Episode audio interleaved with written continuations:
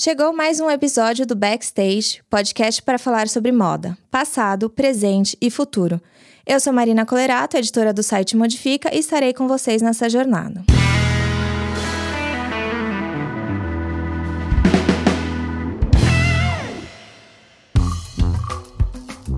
Estamos aqui em mais um backstage e dessa vez quem está com a gente é Maria Costa. A Maria Costa hoje ela é presidenta da Cona Renda, que é o Conselho das Associações Cooperativas, Empresas e Entidades vinculadas à Renda Renascença do Cariri Paraibano. A Maria Costa já foi presidente da Arca, que é uma associação que ela vai contar um pouquinho mais para vocês. Ela é rendeira, educadora. Maria, muito obrigada por estar tá com a gente e topar essa conversa. Eu acho que para a gente é super legal para os nossos ouvintes terem contato com o universo do artesanato brasileiro, do trabalho manual brasileiro, de outro lugar. A maior parte das pessoas que nos ouvem estão em São Paulo, no Rio. Agora a gente está dando uma volta aí com você. Obrigada pela presença. Você quer começar se apresentando? Como é que você veio parar na Cona Renda? Ou melhor, como é que você começou a trabalhar com renda? Boa tarde, é um prazer estar falando com vocês. Eu comecei com a renda, eu sou Maria Costa, e como você já bem falou, eu estou à frente do Cona Renda, né? Que é um conselho que reúne as associações de mulheres rendeiras de uma região aqui da Paraíba, que fica no Cariri, no interior da Paraíba. São cinco municípios, onde temos mais de 3 mil mulheres rendeiras. É, a gente existe há pouco tempo quanto com a renda, só desde 2011, porém, assim, a minha história com a renda, ela tem um pouquinho mais de tempo, né? Eu tenho já 43 anos e estou, sou rendeira desde os sete anos, sete, oito anos, porque era uma tradição das mulheres dessa região, né? A gente aprendeu com Pernambuco, lá por 1930 foi que começou, a origem foi aqui numa cidade vizinha, eu sou de São João do Tigre, e a cidade vizinha é Poção, né? Poção Pesqueira foi onde nasceu com uma freira que veio lá de Recife, e não era para ninguém saber, mas acabou que alguém ensinou para alguém, que ensinou para alguém, e foi acontecendo, né? Então, assim, por conta da realidade das mulheres de cá, que há 30 anos atrás, um pouco menos, assim, era roça, agricultura familiar, e algum tipo de artesanato, né? Por exemplo, minha avó fazia ponto de cruz, ponto vazado, mas a renda renascença ela só veio ali na década de 30 a começar, né, despontar. E quando eu cheguei lá, quando eu tinha sete anos, então assim as mulheres já faziam, né, minha mãe, minhas tias, todo mundo já fazia.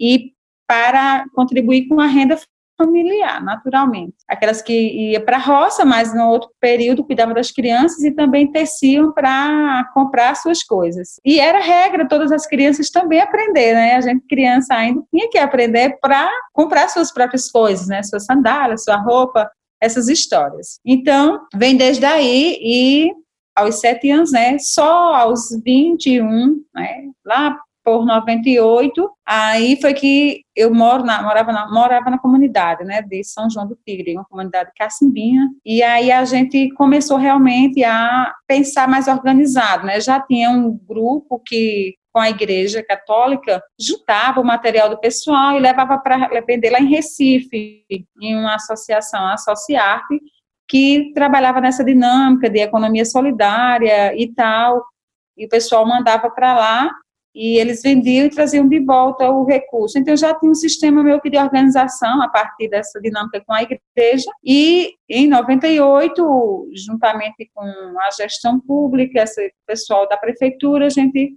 encaminhou uma história de criar uma associação, né? Então eu estava lá no início em 98 e depois disso eu a gente não tinha muito essa coisa do da dimensão do que era esse processo de organização e tudo mais era tudo muito incipiente, assim, na verdade.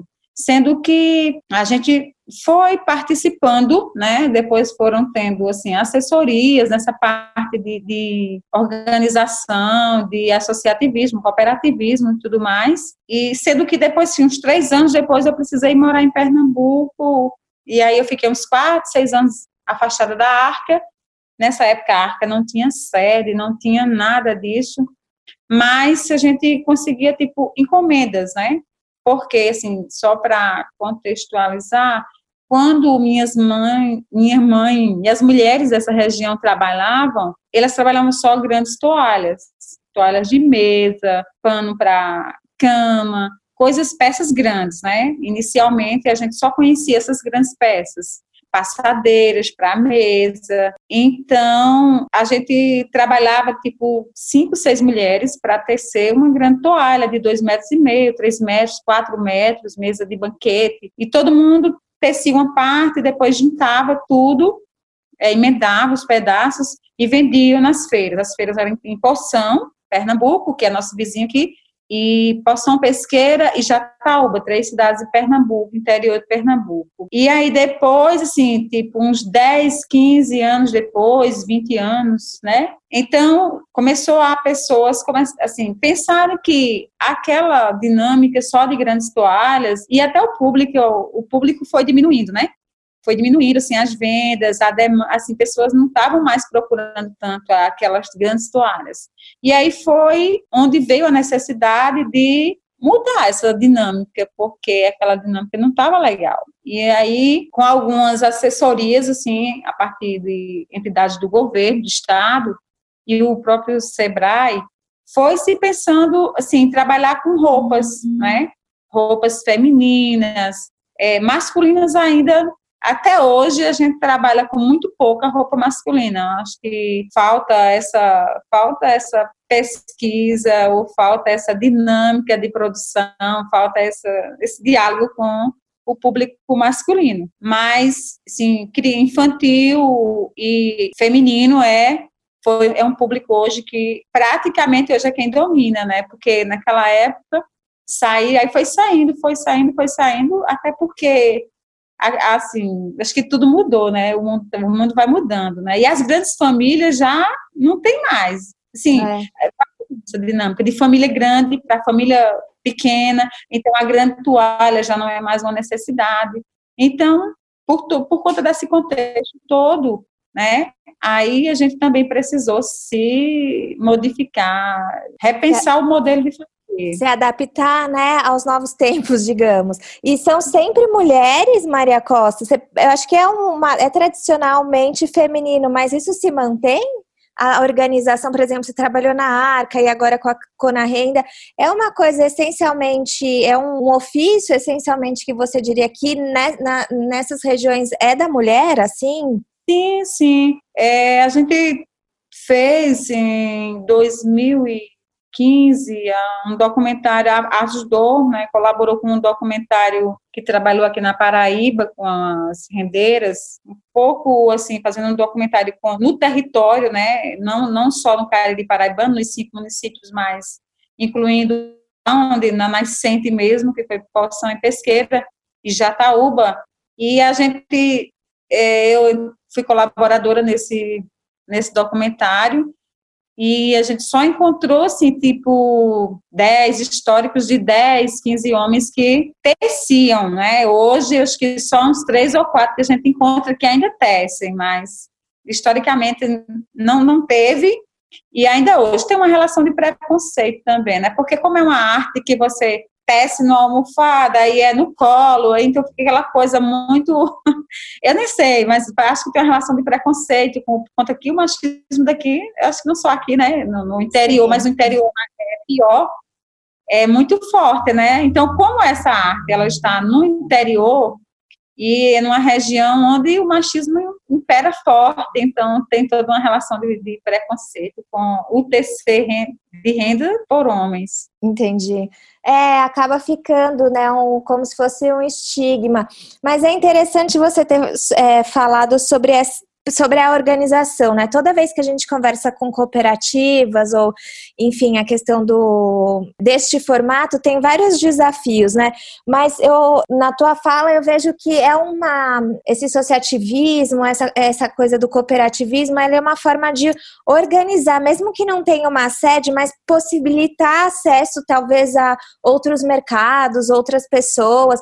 Eu não sei se, como é que foi isso para a Arca e, e como você percebe isso com as organizações associadas na Cona Renda, mas a, a importância desse modelo, assim, pra, principalmente para é, esses ofícios tradicionais em comunidades que normalmente as mulheres elas estão juntas, mas cada uma na sua casa, né? Tem uma dinâmica um pouco diferente. É, você falou que te, teve alguns desafios, mas assim, o que, que você acha que é de mais positivo nessa forma de cooperação, assim, e cooperativas e neste modelo? Uma coisa que é fato, né?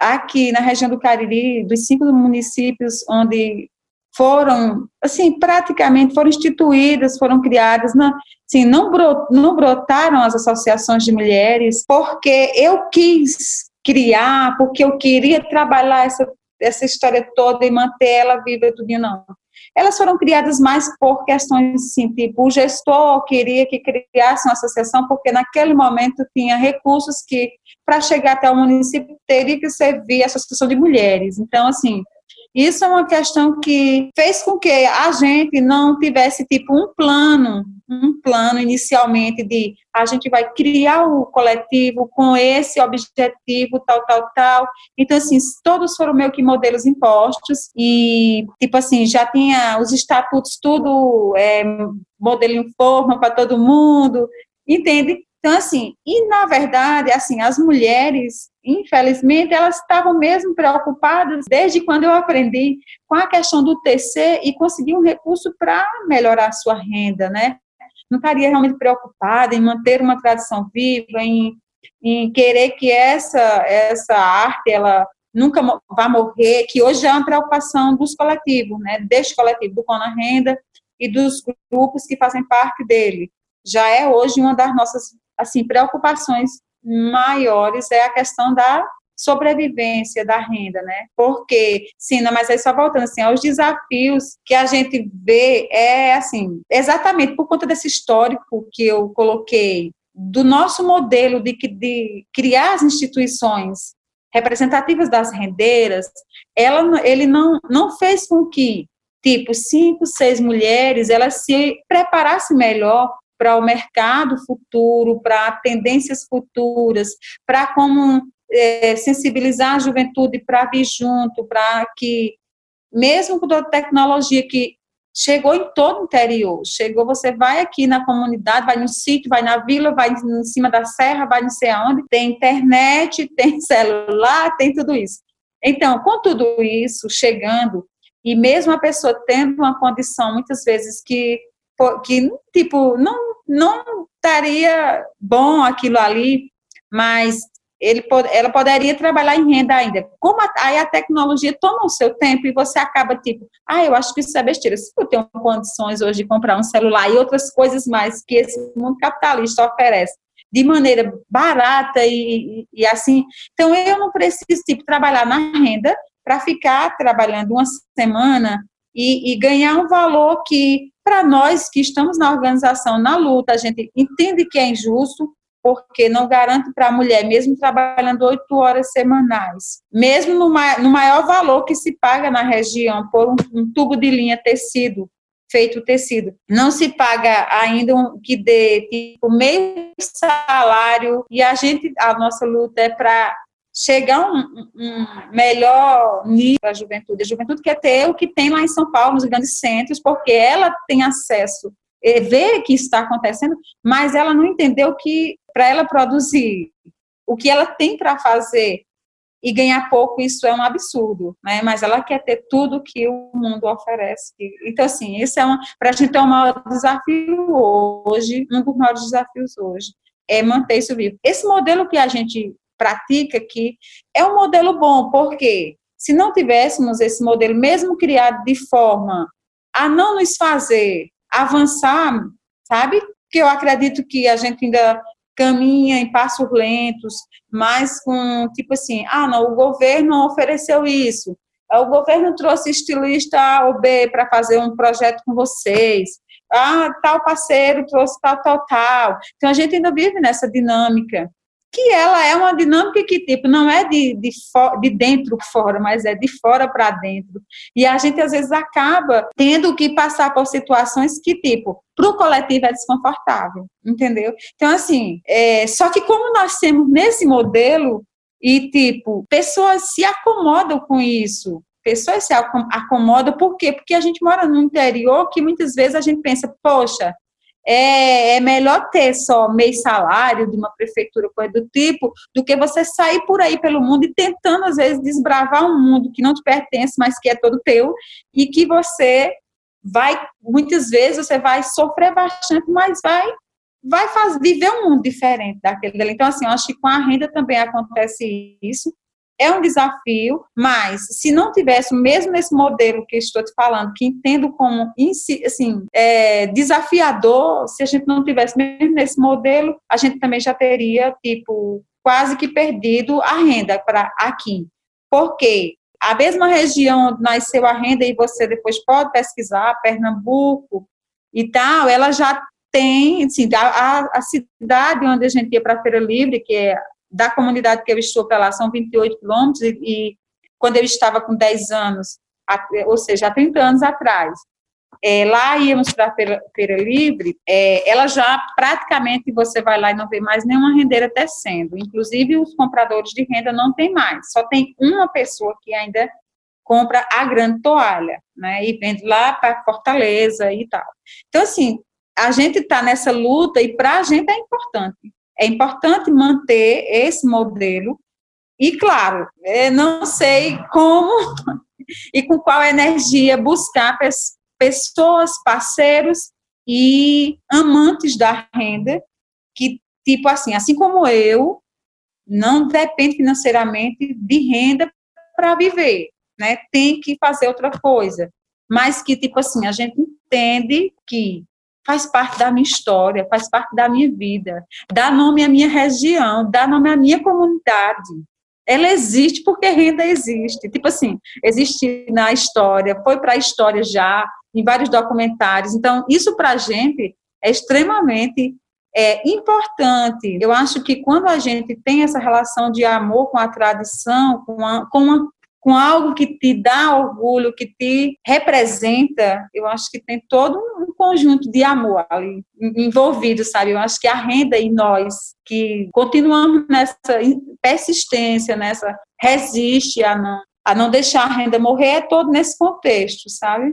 De desafio, mas de amar tanto que a gente não quer de jeito nenhum que, que deixe de existir tentando é, contextualizar um pouco de, do que você falou para ver se eu entendi, assim, Maria.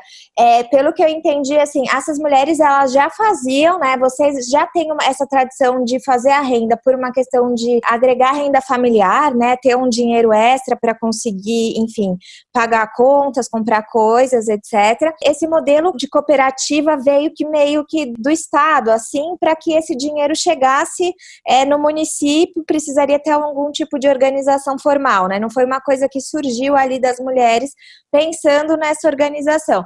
Mas hoje é, a organização, apesar dos vários problemas que você citou e tal, é uma forma ainda que incipiente, acho que você deixa isso muito claro, assim, que tem muitos passos ainda para serem dados, mas que é uma forma incipiente de garantir que este movimento não morra, né? Que, uh, que as mulheres continuem fazendo a renda e que essa cultura siga sendo fortalecida, porque eu vejo na sua fala, e normalmente quando a gente conversa com várias pessoas que trabalham com fazeres artesanais, existe muito essa questão da evasão, né? Não conseguir manter os jovens e o ofício ele vai se desaparecendo até não existir mais, né?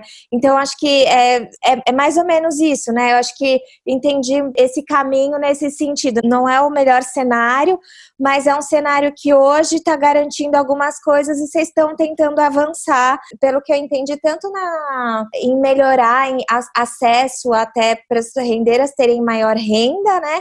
Mas também para garantir que isso seja entendido como uma cultura, como uma tradição a ser preservada. Sim, certeza. Então, a gente tem, né, as cinco cidades, cada cidade tem uma cidade que tem uma, a nossa, a nossa cidade, que é São João do Tigre, tem uma cooperativa e três grupos de mulheres. É o município com o maior número de rendeiras.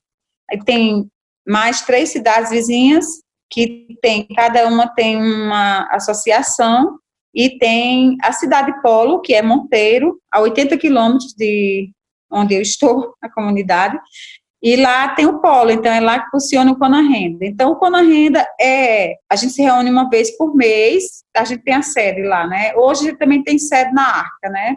Desde três anos atrás, a gente já tem a sede na comunidade. E todos os grupos têm sede, sabe? Cada uma tem lojinha, tem máquinas, é, recebe pessoas para fazer compras, é, aí depende muito dos contatos individuais de cada, de cada gestora do grupo. E tem lá na sede a gente tem uma reunião mensal e nessa reunião mensal a gente encaminha as idas do, do coletivo com material para os grandes eventos, tipo as feiras estaduais. A Paraíba tem um salão do artesanato duas vezes por ano, é, junho e dezembro, janeiro, cada ano. Tem feira aí em São Paulo, a gente vai também, sempre que dá, né, com o apoio do, do SEBRAE, do governo daqui do estado, tem mão de Minas em BH e Brasília também a gente vai assim. Então, o Cona Renda, ele, o objetivo dele é, tipo, reunir todo mundo, organizar as peças, fazer a seleção das peças, colocar o selo de identificação, a gente tem selo de identificação geográfica desde 2011, e aí a gente faz a análise das peças, coloca o selo para aquelas que são catalogadas e estão ok para receber o selo, e vê quem é que pode ir para essas feiras, faz toda uma análise de quem tem essa aptidão para ir, de quem está livre para ir, e recolhe os recursos, né? A gente precisa às vezes de parceiros para apoiar a questão às vezes de transporte, de alimentação, a gente sempre banca. O coletivo mesmo faz isso. E aí, assim, o, o, o Cona Renda, ele tem esse objetivo também, de cuidar do selo de identificação geográfica, e por isso o conselho foi criado, né? E o selo tem o, o objetivo do selo é exatamente garantir que, por exemplo, nos espaços onde são essas feiras, esses eventos que vai o, coletivo, é, não corra o risco de vir renda de Pernambuco, né? Que a gente possa estar tá garantindo, o selo é para garantir que a nossa renda que aquela renda que está no salão do artesanato, que vai aí para São Paulo, que tal ela seja uma renda realmente oriunda do Cariri Paraibano, né? Porque antes do selo acontecia isso, né? Muitas pessoas compravam em porção, Pernambuco, que tinha um valor bem barato, que não tem nem que assim ainda estão, acredito que em processo de organização para por essa luta de dar um valor mais justo, de pagar um valor mais justo para as mulheres, que realmente é a base de, da renda renascença, é elas que tecem, né?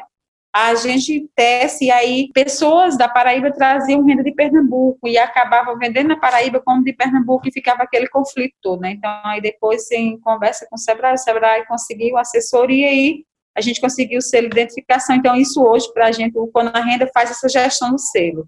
Né? E tudo, todos os eventos da região, eventos culturais como São João, esse ano, infelizmente, nesse tempo de pandemia, não vai ter, né? Foram canceladas as festas e isso para a gente é terrível. Não sei para vocês aí em São. Paulo. É porque eu imagino que seja um momento de concentração de vendas, né, para vocês. Ah, exatamente. É um tempo, é um tempo de muitos turistas. Os próprios pessoas que pessoas de cá que vão, que moram em outras regiões, mas que retornam nessa época. E também turistas, né, que aproveitam a época junina para vir para o Nordeste. Então, assim, Sudeste, Sul. Então, nessa época que não, não vai ter festa, pronto, é um problema para nós, né? Então, assim, o Conselho gere todas essas questões, né? Os eventos locais, os eventos regionais do Estado e do país também, que a gente consegue ter pernas para ir é esse o objetivo do conselho. É aumentar, né, o acesso da renda em outros lugares, né, expandir, na verdade, o alcance, né, do trabalho. Acho que eu entendo que é um pouco isso também, né? Porque você falou sobre essa transição de que antes era cama, muita cama, mesa e banho, né? E isso foi migrando para roupa, mas e aí você até comentou que às vezes tem um estilista que vai, alguma parceria meio que do, que o estado coloca, né? Mas eu entendo que isso, hum, pela sua fala, não é uma coisa muito horizontal e nem contínua, né? É uma coisa que acontece às vezes e que é, não me parece que ainda há uma conexão muito forte com a moda. Acho que tem um processo aí, talvez, da moda se aproximar mais das rendeiras para fazer com que é, esses, esse trabalho também chegue a mais gente, né? E não também só de uma forma muito pontual, assim. Eu, eu percebo um pouco isso quando você tá falando, quando você comentou sobre algumas coisas que é, acabam que sendo de fora, para dentro, né? E não de dentro para fora, não um trabalho coletivo, de fato, e horizontal, né? Sim, então, a gente já teve, né, essa coisa de ter tido alguns trabalhos, eu acredito que alguns estilistas já tiveram por aqui, mas alguns eu não participei, assim, não conheci, eu conheci apenas a Fernanda Yamamoto, não sei se você conhece, acredito que é aí em São Paulo. Sim. Assim, a gente conheceu ela porque ela veio num projeto onde eu estava na parte de assessoria com uma, eu trabalhava numa ONG aqui de João Pessoa, coletivo feminista Cunhã, e ela veio nesse período intermediado pelo governo do estado e tal. Então, assim, conheci o trabalho dela, que ela veio para cá, veio para o interior, assim, foi um trabalho interessante, mas que ela deu muita visibilidade, assim. Veio para cá, conheceu as mulheres, conheceu esse TGP no meio do mato, tudinho. Ela fez uma coleção, lançou a coleção, Inclusive, assim, foi a primeira estilista, tiveram, já vieram outros, que não foi do meu tempo, foram de outros momentos. E ela foi, assim, a primeira que levou as mulheres que teceram as peças para conhecer o festival, tudinho. Assim, para elas foi extremamente emocionante. Dessa vez eu não fui. Mas foram dez mulheres que, que, que construíram, produziram a coleção. Então, assim, mas, assim, é muito, é, são, são universos extremamente longe.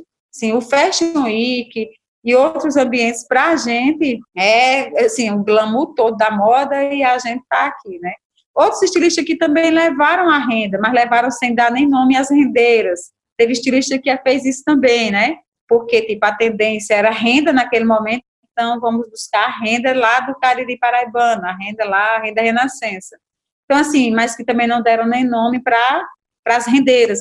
Já aconteceu isso com a renda Renascença também, né? E, assim, Ronaldo Fraga também já lançou coleção aqui com as rendeiras, ultimamente. Ano passado, o governo do estado trouxe ele para cá para fazer um trabalho aqui com as mulheres. Mas, assim, realmente eu sinto uma necessidade de que a renda renascença fizesse parte de um, fosse um modelo, algo que pudesse ser desenhado, criado, os modelos, as coisas construídas, algo que desse realmente identidade para o coletivo, sabe? Que realmente tivesse bem uma, algo forte nosso. Mas assim, a gente eu sinto falta disso. A gente trabalha no modelo tradicional ainda de peças, repetir peças e tudo mais. E assim, isso às vezes fica bem bem solto, não sabe? Sim, até então, um assim chamado aqui, a gente tem muitas pessoas que nos ouvem desse universo, fica um chamado para quem está nos ouvindo. É, a gente eu, recentemente gravou um, uma, um podcast com uma pessoa de Fortaleza que faz um trabalho muito legal, mas muito voltado para o crochê, né? E essa coisa de dar identidade para os de ajudar o, o coletivo a criar uma identidade própria e isso acho que ajuda a valorizar o trabalho das mulheres no mercado, até elevando o preço, né, do trabalho em si, porque dá uma diferenciada. Como você falou, assim, tem o selo regional que já é uma garantia de que este produto não é qualquer produto, né? Já tem essa diferença.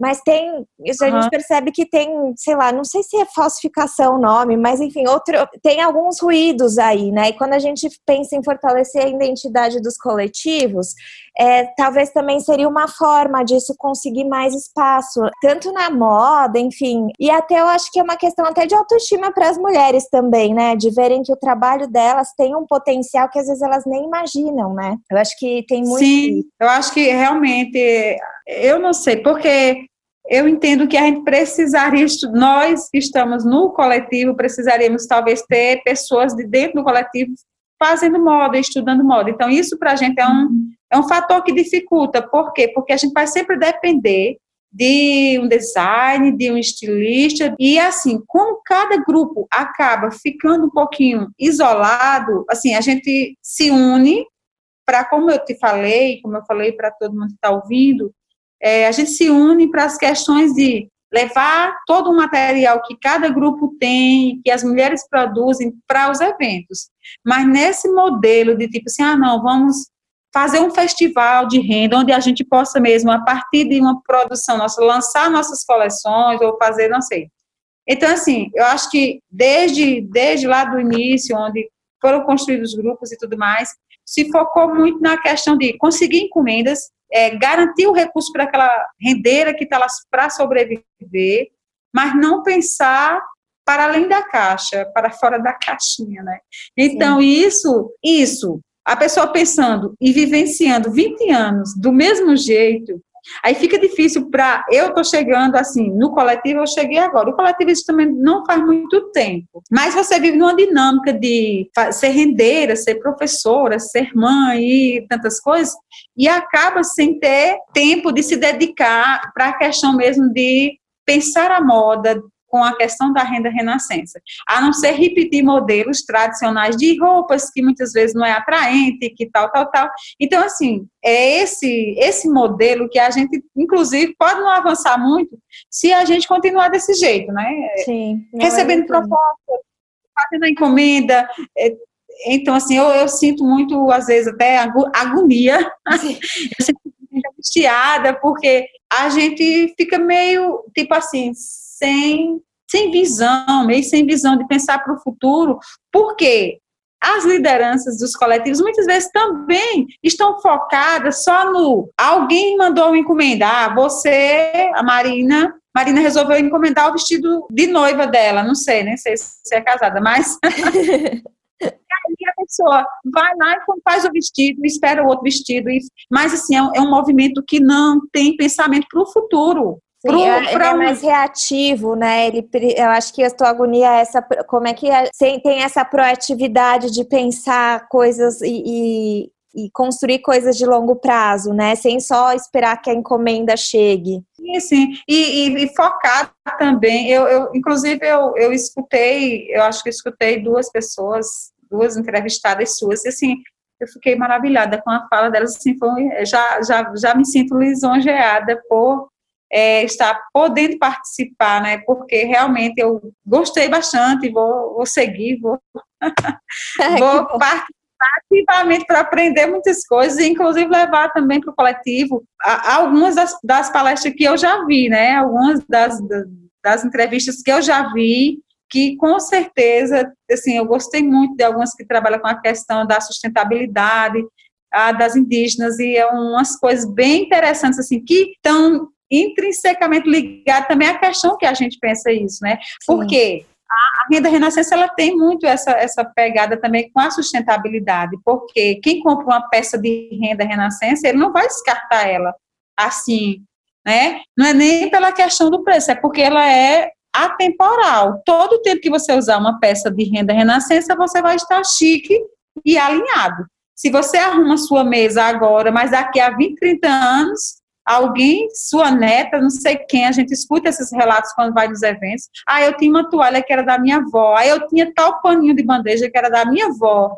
e aquele paninho nunca ficou feio, aquele paninho nunca ficou deselegante, aquele paninho. Então, assim, esse, esse glamour da renda renascença é também o diferencial, né?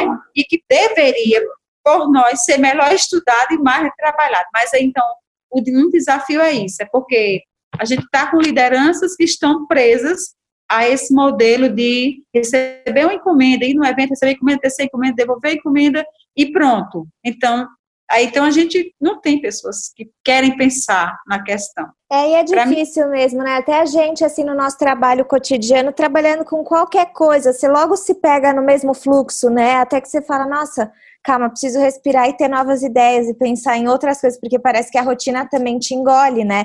E aí eu fico imaginando que essas mulheres ainda têm a família, têm os filhos, têm que cuidar da casa, tem é, outras jornadas aí que deve ser também um pouco, um pouco muito desafiador, né? Bem desafiador, bem desafiador. A dinâmica de todas elas é essa.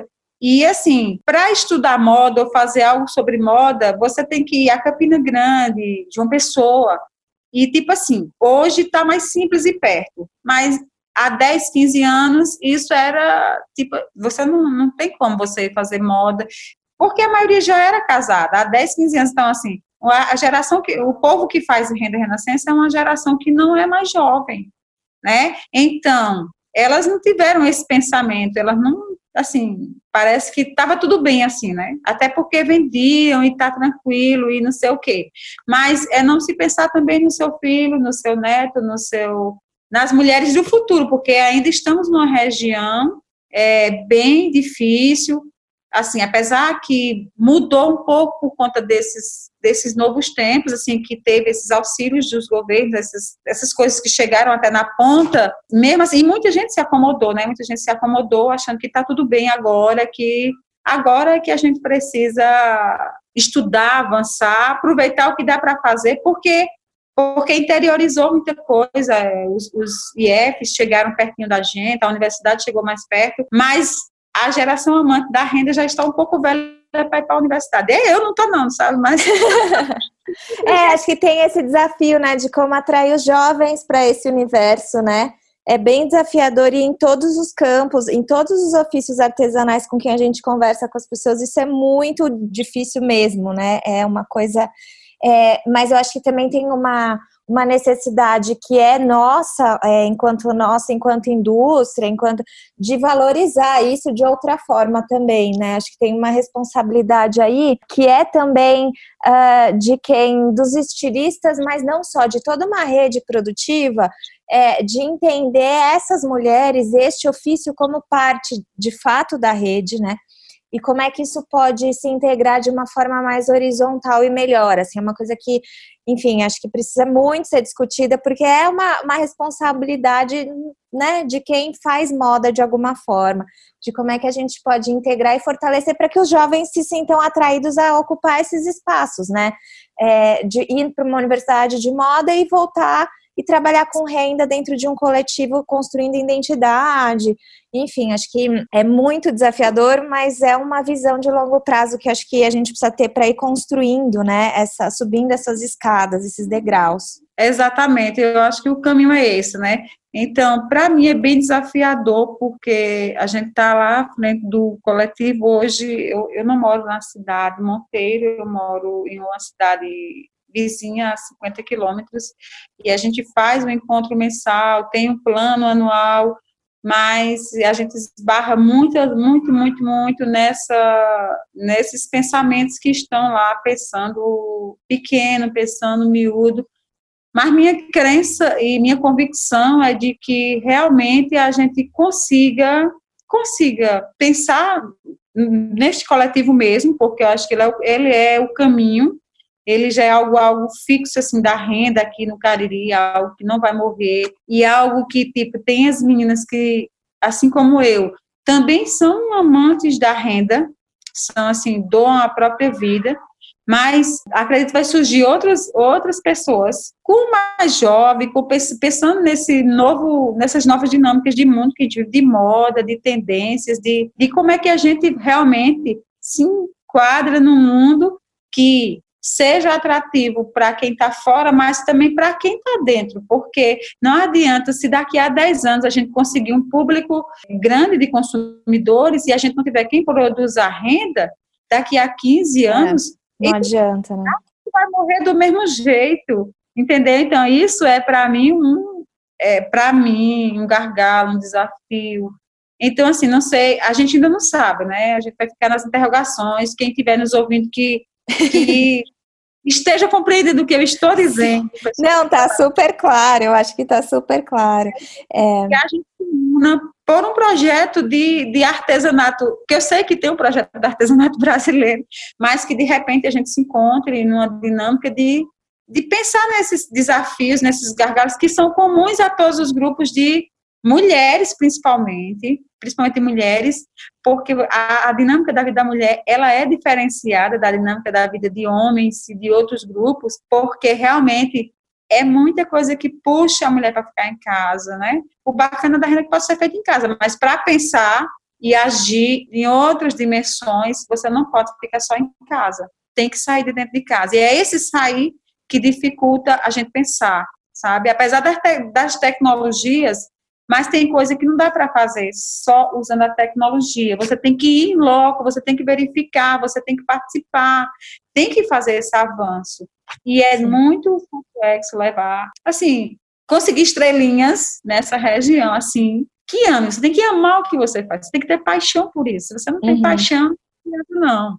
Não vai, porque financeiramente falando, para a gente que tece, você tem que ficar ou três dias tecendo oito horas para ganhar 40 reais, 45, 50 para tecer um novelo de linha. Então, realmente é desafiador.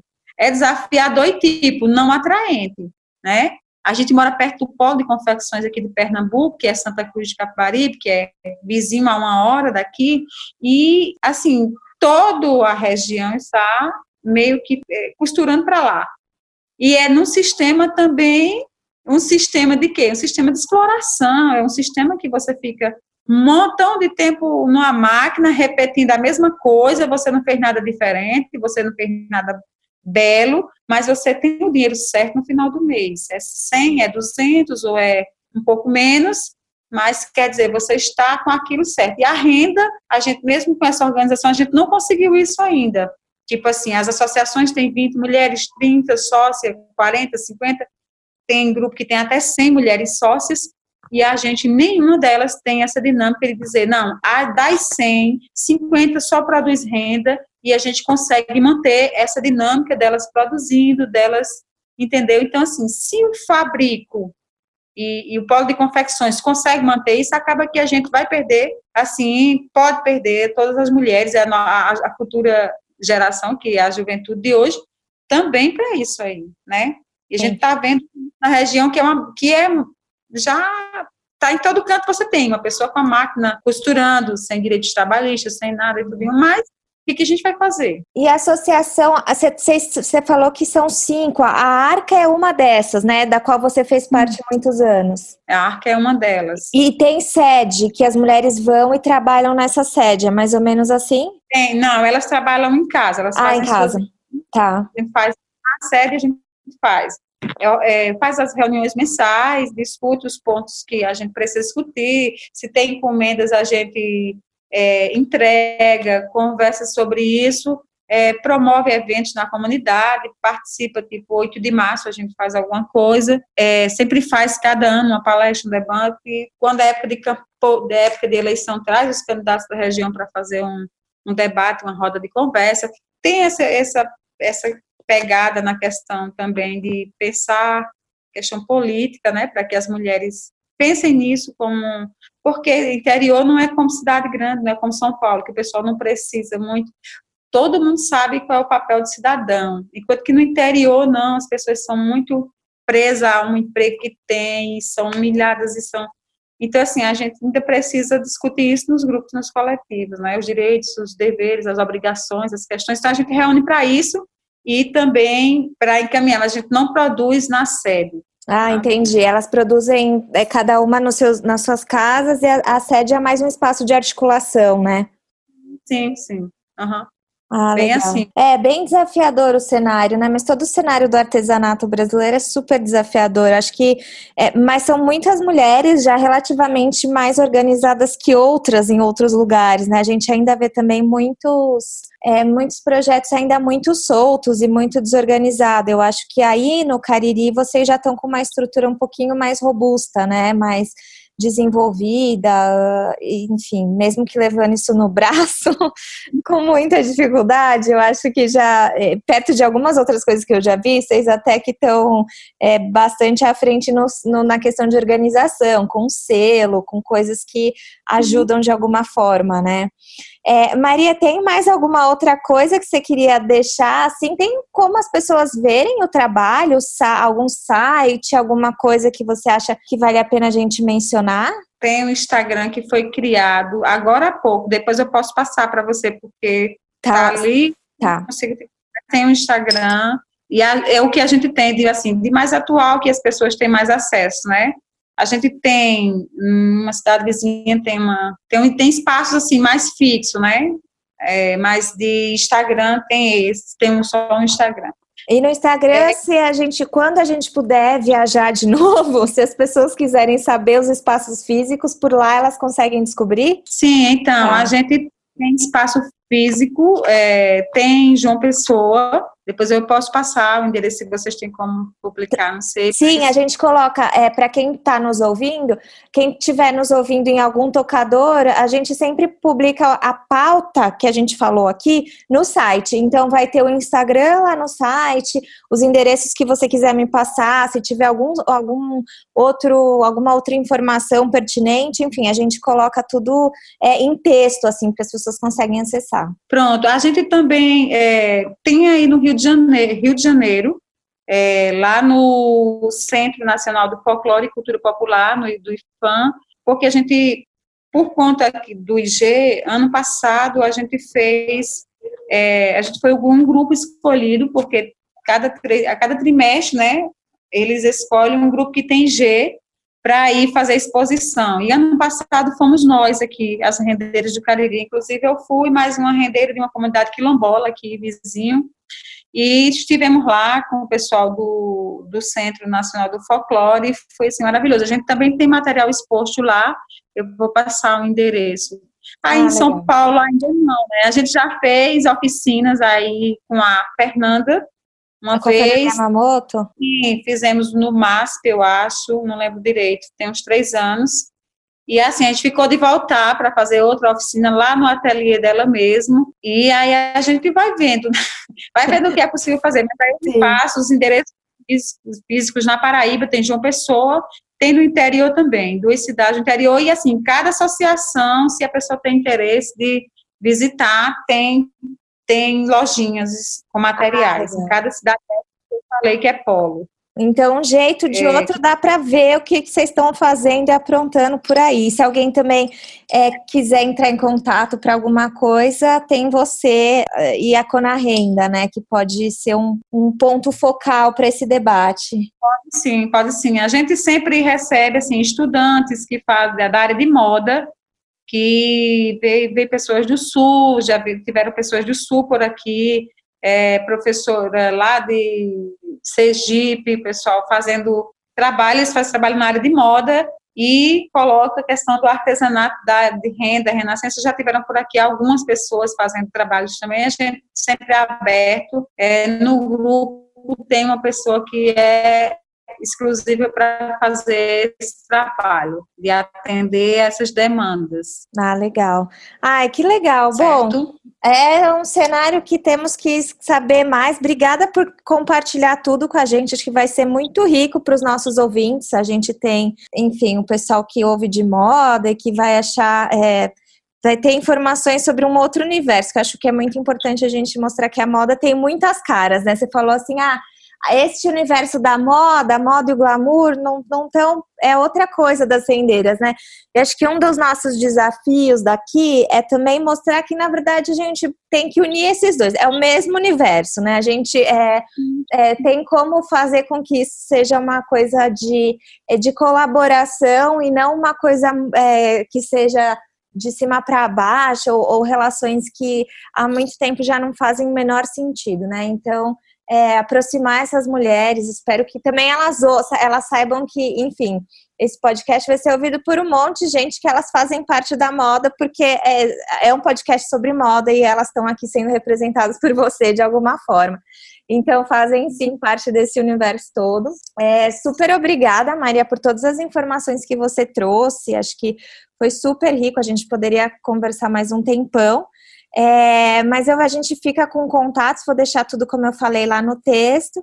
E qualquer outra coisa também, o pessoal pode entrar em contato com vocês. Certo, pronto. Então a gente, a gente que faz a arca, né, aqui de São João do Tigre, o Cona Renda Monteiro, Cariri Paraibano, a gente fica super lisonjeadas, felizes, né? Eu estou aqui representando todas as mulheres e assim, para mim é muito especial. Falar de renda, falar dos desafios, falar da importância que tem essa arte para a vida minha e com certeza para a vida de muitas mulheres. O podcast Backstage é uma produção do Modifica. Se você gosta de ouvir este e nossos outros podcasts, não esqueça de assinar o Clube Modifica. Colaborar financeiramente com o jornalismo independente é a melhor forma de manter nosso conteúdo livre de paywall e com cada vez mais qualidade. Lembrando que quando você colabora com o Clube Modifica, você remunera uma série de profissionais que fazem o Modifica acontecer. Acesse modifica.com.br/apoie e saiba mais.